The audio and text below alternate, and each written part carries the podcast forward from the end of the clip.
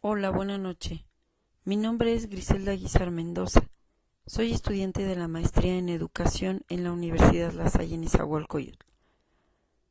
Los procesos actuales de evaluación y acreditación de las universidades mexicanas tienen sus orígenes en el medievo, donde las universidades no distinguían nacionalidad de sus estudiantes, pero todas tenían tendencia clerial. En esta época se establecieron diferentes modelos educativos, pero todos tenían un punto de convergencia, la formación de sus estudiantes. En 1553 surge la primera Universidad de América. Esto fue en nuestro país. Las primeras universidades que eran de corte católico tenían como ventaja que los estudios fueran reconocidos en diferentes partes del mundo. Esto habla de que desde entonces se manejaba, aunque primitivo, un sistema de acreditación y globalización. Hacia 1770 se argumentaba por la monarquía española que los planes de estudio universitarios estaban nublados por la superstición y que ello se debía al atraso técnico y cultural de España y América frente a Europa. La evaluación educativa surge como una necesidad para lograr acreditar los planes, programas e instituciones con fines de implementar la calidad en este rubro. La educación institucional surge a principios del siglo XIX en Francia, con la creación de las universidades como instrumento fundamental para modernizar la sociedad. En el mismo sentido, el Estado comprende la importancia de controlar las universidades al considerar las armas políticas ligadas a programas de unidad nacional. El Estado toma el control, asignando recursos, pero exigiendo pronta titulación. A principios del siglo XX se crea en México el Consejo Superior de la Educación, en 1910, Justo Sierra presenta al presidente el proyecto para crear la Universidad Nacional. En el mismo año surge la CEP.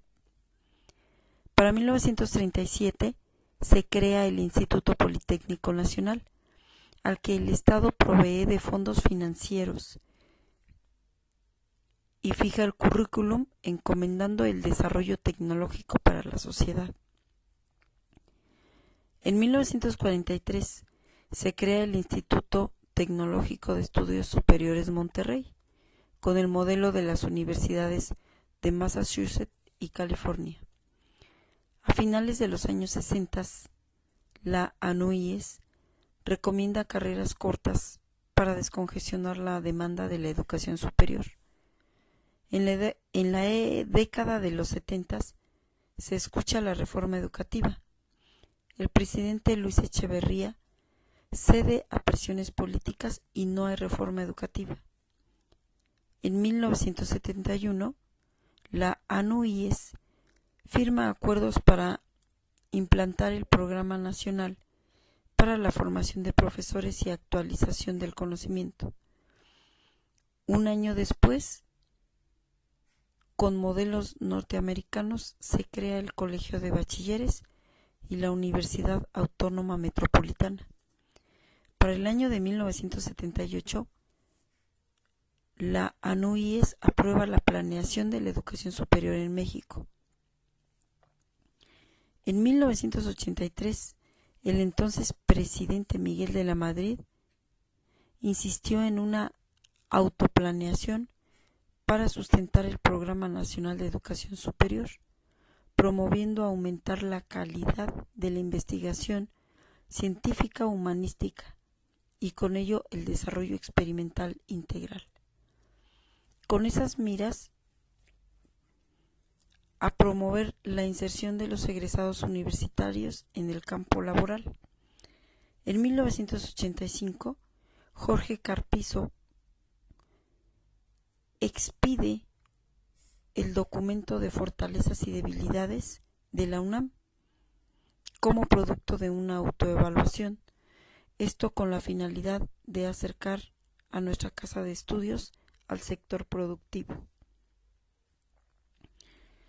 Todas las propuestas estuvieron encaminadas a acreditar nuestras universidades y convertirnos en ciudadanos competitivos en el mundo laboral a nivel mundial.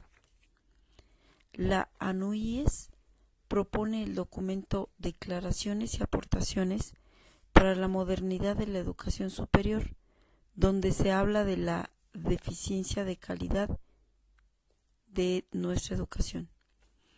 En el siglo XXI se pretende implementar los procesos de evaluación y acreditación para la mejora en la calidad de la evaluación, pero es cierto que dicha actividad se ha visto intervenida por una gran variedad de factores que desvían la finalidad de esta.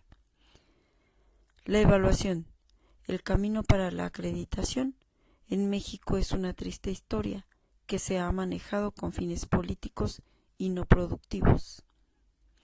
Nosotros, en quienes está la educación, proponemos que ésta se lleve a cabo bajo lineamientos específicos de evaluación, con ética y calidad, para que en un futuro veamos los resultados.